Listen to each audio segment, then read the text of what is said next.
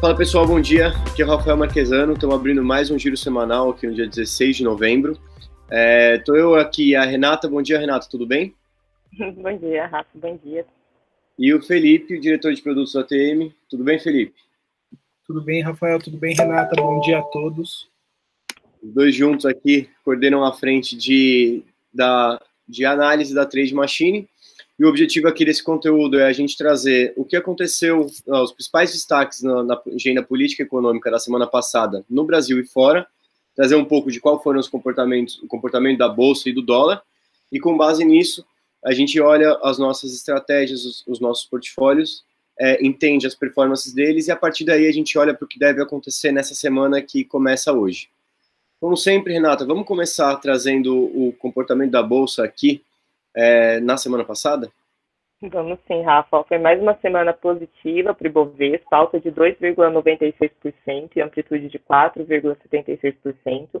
O dólar ele também encerrou a semana com valorização, alta de 4,29% e amplitude de 5,78%. Tá?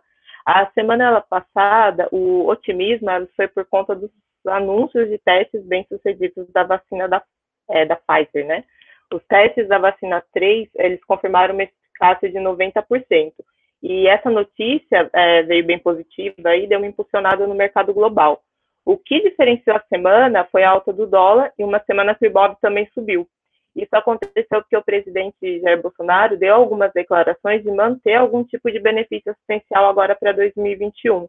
Então, para o mercado, o entendimento é que essa medida possa ser um gatilho para a flexibilização dos testes dos gastos públicos e por isso que teve essa correlação positiva, né, o que não é normal.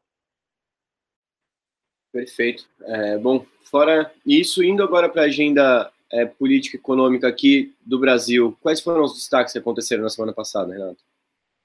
É, o destaque da semana foi a decisão da Anvisa de suspender os testes da vacina Coronavac, é, que é produzida aí pelo Butantan, é, depois que houve a morte de um dos participantes do estudo. A, a morte desse participante, Rafa, foi suicídio, mas como depressão é um dos efeitos colaterais, a Anvisa decidiu suspender os testes e só autorizou a retomada depois de avaliar o caso. A agenda política aqui do Brasil, as atenções é, estiveram concentradas no primeiro turno das eleições municipais, que aconteceu no domingo, né? Então, as sessões na Câmara e no Senado ficaram suspensas. O que causou um pouco de ruído foi a declaração do ministro Paulo Guedes, que diz que caso haja uma segunda onda da pandemia, é bem provável que, também, que aconteça também a prorrogação do auxílio emergencial para 2021. E isso foi de encontro com as declarações do Bolsonaro e já existia um certo mal-estar quanto a estender esses auxílios, né? É, no noticiário econômico, o governo ele aderiu aos princípios de um acordo tecnológico com os Estados Unidos. Esse programa é uma iniciativa dos Estados Unidos para convencer os países a banir das redes de telecomunicações fornecedores não confiáveis. A gente falou bastante dessa rivalidade tecnológica da China e dos Estados Unidos aí no mês de setembro, se eu não me engano. E com isso, as chances do Brasil firmar uma parceria de 5G com a Huawei, ela fica bastante reduzida.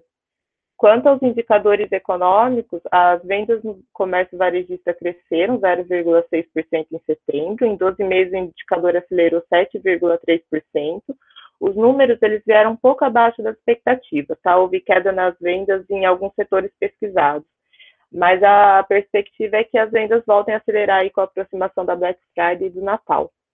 O volume de serviços no Brasil também cresceu 1,8 em setembro, na comparação com agosto. Essa é a quarta alta mensal do volume de serviços, mas o setor ainda está 8% abaixo do nível da pré-pandemia, tá? O setor de serviços aí foi mais impactado pelo Covid.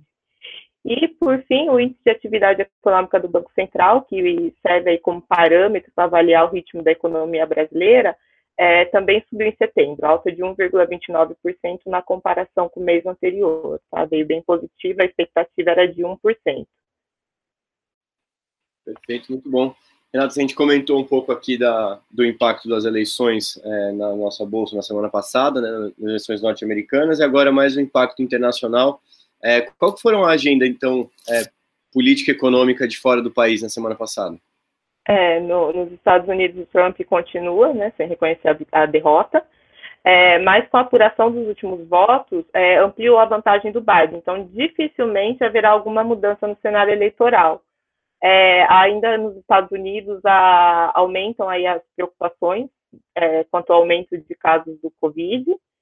É, Nova York e São Francisco anunciaram novas restrições tá, para conter esse surto, esse novo surto da pandemia.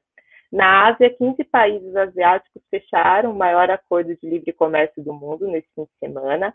A parceria econômica ele inclui países como a China, o Japão, a Austrália e Nova Zelândia. Ainda na China, a, eles divulgaram dados aqui da produção industrial e vendas no varejo. A produção industrial subiu 6,9% em outubro. As projeções previram um aumento de 6,5%. Já as vendas no varejo aceleraram 4,3%, tá? E embora as vendas no varejo não tenham atingido essa expectativa do mercado, que era de 4,9%, a China é a única grande economia com tendência de crescimento no ano. E para finalizar na Europa, a produção industrial da zona do euro caiu 0,4% em setembro. Os resultados, os resultados eles vieram abaixo das projeções. Para setembro era previsto uma alta de 0,7%. E o PIB da zona do euro cresceu 12,6% no trimestre, fechando aí o, o ano com queda de 4,4%. Tá? Também veio um pouco abaixo da, das expectativas. Perfeito, Renato, muito bom. Quando a gente traz essas informações aqui para o Brasil, a gente vê uma semana uma volatilidade até que alta, né? 4,76% de amplitude no Ibovespa, e essa correlação rara positiva né, entre dólar e índice, é, sendo que o, o, dólar também teve uma variação grande de 5,78%. Nesse cenário, Felipe, como é que performaram as nossas estratégias, começando aqui pela carteira de ações, a análise técnica de ações, a carteira TM? Tá a, apesar do cenário positivo da bolsa, Rafael, a carteira TM ela performou negativo. Isso comprova ainda nossa tese de descorrelação numa análise quantitativa, porém acendeu para a gente uma, um alerta de que a gente deveria mudar um pouco nossa, nossa leitura sobre essa carteira. Então a gente, é, a gente já vinha pesquisando uma parte quantitativa fundamentalista, é, e nos próximos 15 dias a gente planeja um, um, novo, uma nova entrega nessa carteira, já visualizando dados fundamentalistas sobre ela.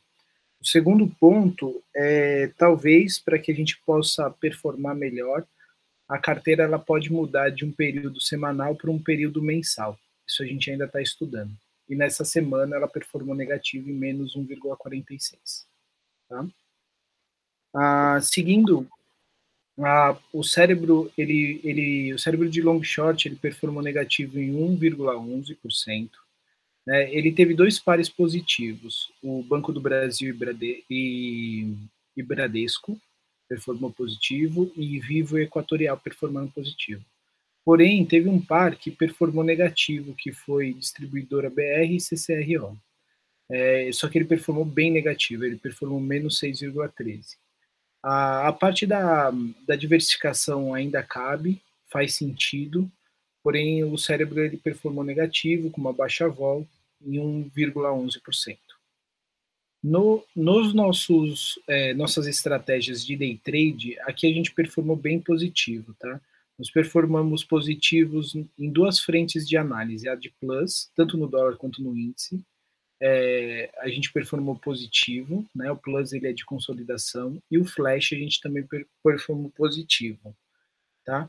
A, o Destiny de mini índice também positivo, tá? Então assim, os algoritmos eles formar, performaram muito bem, eles conseguiram pegar bastante, eles pegaram consolidação, reversão e tendência no mercado da semana passada, tá bom? A única que performou negativo foi o Spark, porém o Spark não foi escolhido dentro dos portfólios, o que foi ótimo. E para que vocês possam ver ali a importância da diversificação e também da construção do portfólio, o Spark performou em menos 8,9%. Né? Então, assim, a média do, dos portfólios de day trade, caindo para o portfólio, foi de 3,18%, positiva. Performou bem na semana passada. No long short, ainda os de 30k, que o portfólio de 30k, né, 30 mil, que vai bastante day trade né, na composição dele, ele performou positivo em 0,48. Os demais é, performaram negativo em menos 0,38%.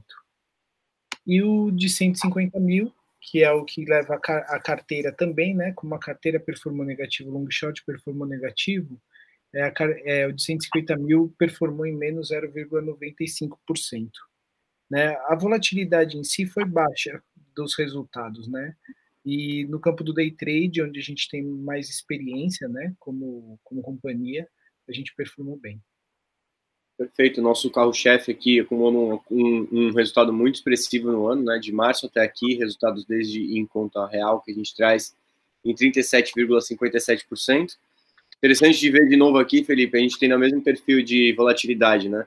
De 10K com a maior volatilidade, nesse caso positiva, 4,63, e aqui indo até menos 0,38. Então é bem reduzido, mas continua, a gente vê um, um perfil bem, bem positivo dentro dos day trades e a diversificação funcionando. E novidades para próxima semana, as próximas semanas, você já adiantou, né, Felipe? A carteira Trade Machine. Tem mais alguma coisa nova que está prevista para as próximas semanas? Ah, por enquanto ainda não, tá? A gente está tá entregando justamente essa melhoria nas ações para depois a gente conseguir planejar melhorias em long short, na carteira e no campo de alocação, a gente também vê uma parte de melhoria bacana, que é a parte de retorno à média, mas ainda está em, tá em é, desenvolvimento. Em desenvolvimento, exato. Perfeito. É, essa parte fundamentalista ela integra as nossas análises, né? Uma segunda, um, um segundo filtro, uma segunda forma de ver para trazer mais assertividade para as análises técnicas em papéis, né? Sim, perfeito. Devolvendo a bola então para você, Renato, quais são os destaques que a gente espera aqui para essa semana que começa agora? Vamos lá. É, depois assim de um mês bem movimentado, né, o calendário de divulgação de balanços ele chega ao fim essa semana. Então, as últimas empresas, é, se eu não me engano, acho que cinco empresas divulgam os resultados dessa semana, entre elas Intermédica, Capivida, BMG e Azul. E esse período, Rafa, ele foi muito positivo. Em linhas gerais, os resultados eles surpreenderam, vieram além do que era esperado. O que a gente viu que chama muita atenção é, que muitas empresas conseguiram, aí, num espaço curto de tempo, adotar processos internos que não só trouxeram benefícios nesse momento da pandemia, mas que devem trazer benefícios para o futuro. E para essa semana, no campo político, né, o governo também deve definir aí algumas prioridades, entre elas a aprovação do, do LDO, que é a Lei de Diretrizes Orçamentárias, que estabelece aí as metas e prioridades orçamentárias para o ano seguinte, e sem o LBO, o governo não tem como executar qualquer despesa em 2021, então ele provavelmente vai correr com isso esse mês. E tem também o projeto de autonomia do Banco Central, que deve entrar nessa pauta de prioridades. A, agenda econômica da semana ela está bem enxuta. Na terça a gente tem vendas no varejo de produção industrial nos Estados Unidos. Na quarta, o IGPM aqui no Brasil. E na quinta, índice, de índice de atividade industrial do FED lá nos Estados Unidos. Perfeito, então, gente. Com isso a gente fecha mais um giro semanal. Queria agradecer, Renata, obrigado por trazer as informações para a gente. Obrigada, Rafa. Uma boa semana a todos. E Felipe, obrigado também por atualizar a gente sobre os algoritmos. Obrigado, Rafael. Obrigado, Renata. Boa semana. É isso. Encerramos mais um, pessoal. Só como sempre, acompanhem a gente por aqui. A gente traz esse conteúdo semanalmente. Eventualmente, caso algum evento extraordinário aconteça, a gente aparece para fazer uma edição especial. Queria agradecer de novo a todo mundo que ouviu a gente até aqui. Falou, até um abraço. Até mais, um abraço.